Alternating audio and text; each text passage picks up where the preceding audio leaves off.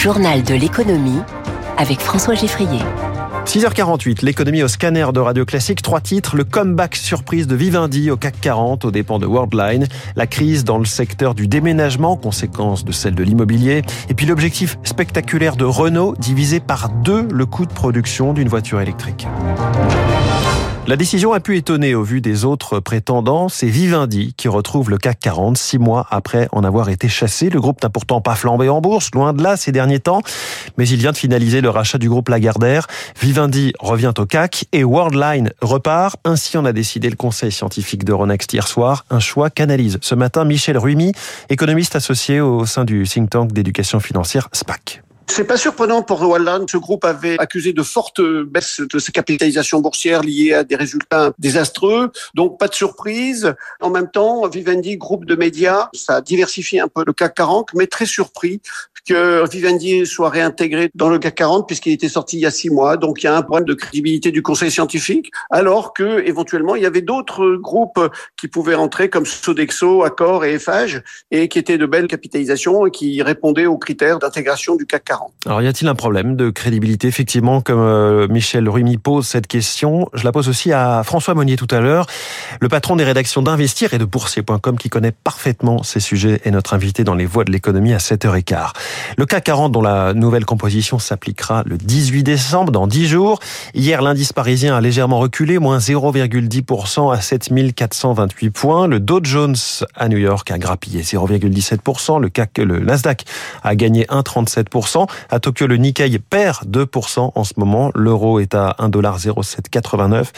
Et du côté du pétrole, le baril de Brent est à 75 dollars. On se posera aussi la question avec François Bonnier. Pourquoi le baril de pétrole recule, en tout cas est relativement faible au vu des tensions géopolitiques du moment? Solvay était lui aussi au CAC 40 il y a quelques années, mais n'y reviendra pas, et notamment pour la raison suivante.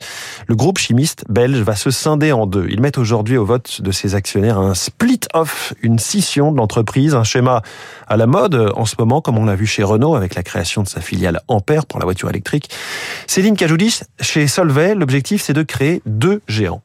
Une opération qui vise à mettre d'un côté les activités historiques dans la chimie dite essentielle pour le bâtiment, l'automobile ou l'eau, et de l'autre une nouvelle entreprise pour la chimie de spécialité où l'on retrouvera notamment les technologies d'avenir comme le développement de batteries ou de technologies à base d'hydrogène.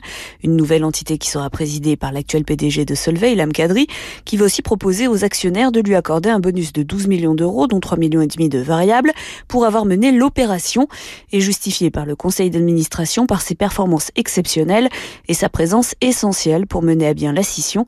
Ilham Kadri a pris la tête de l'entreprise il y a seulement 4 ans.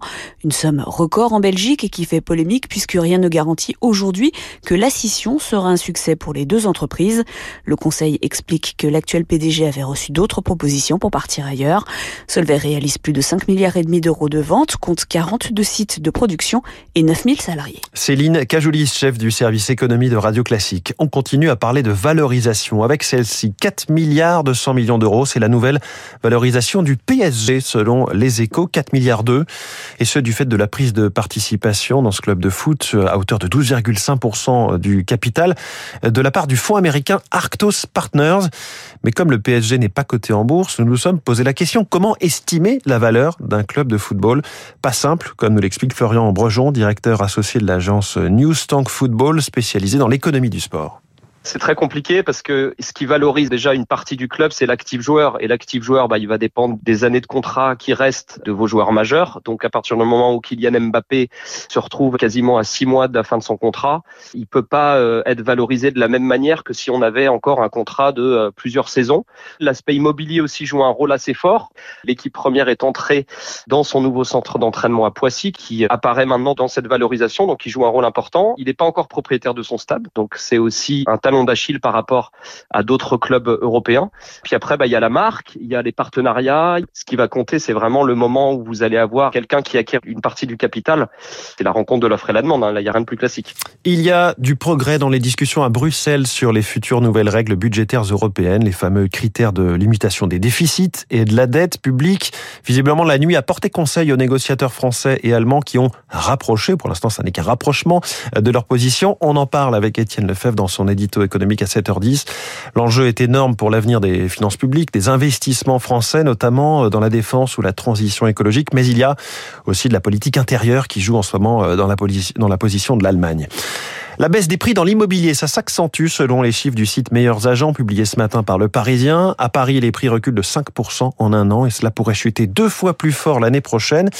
Il faut en moyenne 72 jours pour vendre un appartement dans l'une des 11 plus grandes villes de France. C'est 8 jours de plus qu'il y a un an.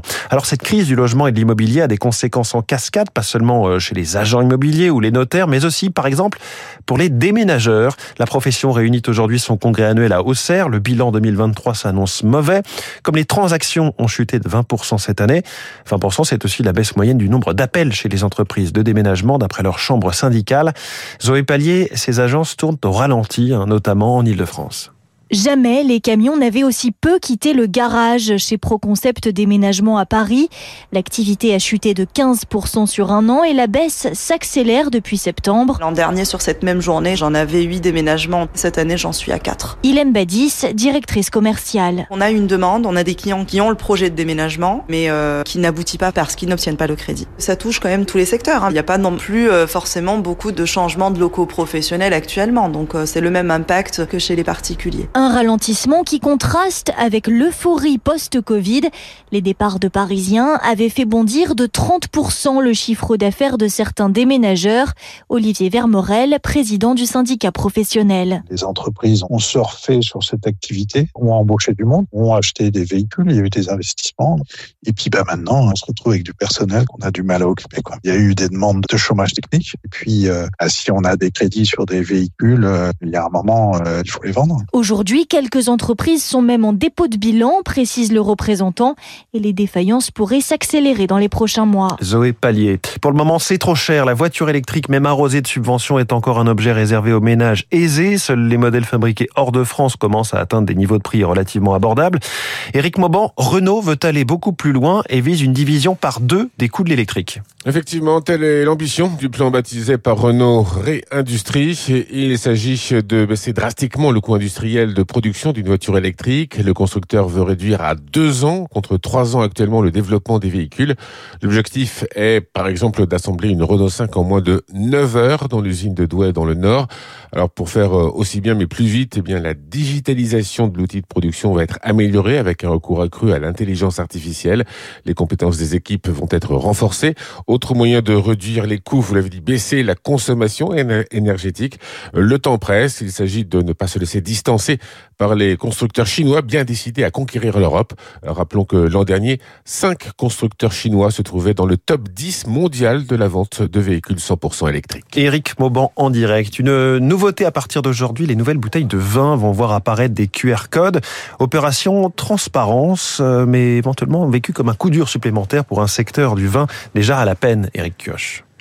Sulfite, acide acétique, ils sont présents dans une grande majorité des vins que l'on achète. Désormais, on pourra voir exactement en quelle quantité. Il suffira de scanner un QR code, comme pour n'importe quel produit alimentaire. Une bonne chose pour Jean-Marie Fabre, président des vignerons indépendants. La transparence, c'est le consommateur lui-même qui la souhaite. Alors, il n'y avait pas de raison que le vin soit soustrait à cette obligation d'information. Connaître la composition de son vin pourrait même augmenter la confiance des consommateurs. Mais je suis persuadé qu'ils découvriront que finalement, dans ce produit euh, qu'est le vin, les intrants hors produits naturels qu'est le raisin euh, vont être minimes et donc certainement que ça sera une plus-value même. Il n'est pas sûr que le QR code soit sollicité par la majorité des consommateurs, mais certains vignerons craignent déjà que dévoiler la composition exhaustive des vins avec les sucres, les conservateurs puissent rebuter certains clients. Jean-Marie Cardeba, économiste du vin à l'université de Bordeaux. On est quand même dans cette idée qu'il faut consommer moins et que tout est bon en termes réglementaires pour essayer d'amener le consommateur à consommer moins. Donc ça pèse. Chaque action finit par euh, diminuer la consommation. Et on voit bien dans les chiffres que cette consommation, depuis quelques années, elle baisse. En 10 ans, les ventes de vin ont chuté de plus de 30% en France. Éric Cuoche dans le journal de l'économie de Radio Classique. À tout de suite.